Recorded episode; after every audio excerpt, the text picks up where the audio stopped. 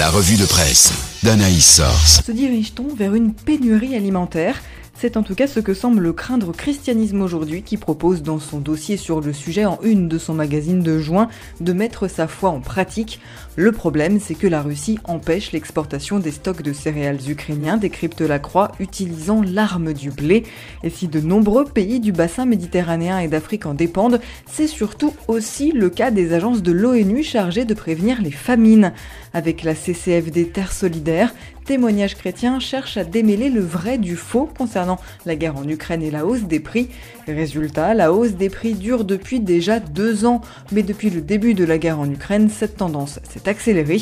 Alors que la guerre fait rage en Ukraine depuis 15 semaines, la hausse des prix suscite désormais plus de commentaires que le sort des réfugiés, déplore Le Pèlerin, qui propose dans ses pages le reportage de la photographe Oksana Perafenouik sur la vie d'avant en Ukraine. Allez, retour en France. Dimanche, c'est le premier tour des élections législatives. Aujourd'hui, nous avons la chance, le luxe même, lors de ces élections, de décider du devenir de notre pays, de notre société et de notre monde, estime Réforme dans son édito.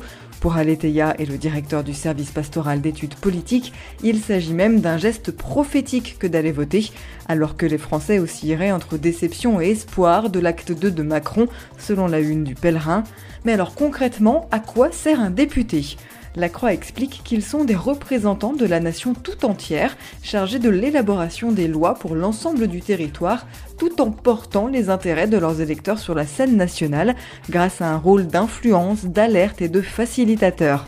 Chose étrange, la France est un des rares pays en Europe où depuis plus d'un siècle le débat sur le mode de scrutin est récurrent sans que la question ne soit définitivement tranchée, rappelle la vie, alors que pour nombre de responsables politiques, l'instauration d'un scrutin proportionnel aux législatives permettrait de rendre la démocratie réellement représentative.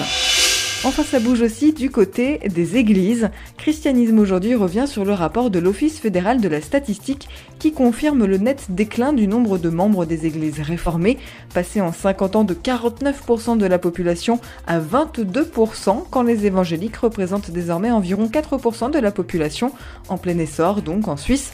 En France, le Conseil national des évangéliques de France revendique 745 000 pratiquants, titre info chrétienne, soit 11 fois plus qu'en 1950. Dans le même temps, l'Église catholique traverse une tempête dont elle seule a le secret, estime famille chrétienne, selon qui l'Église doit surtout renaître dans l'Esprit Saint. La vie note un changement de ton ces derniers mois dans l'Église catholique française.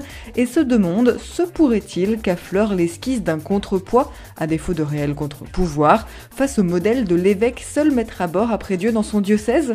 En cette semaine suivant la Pentecôte, un vent de renouveau souffle sur les institutions protestantes françaises également, écrit La Croix en introduction, des portraits de Christian Krieger, futur président de la Fédération protestante de France, et Erwan Cloarec, arrivé à la tête du Conseil national des évangéliques de France.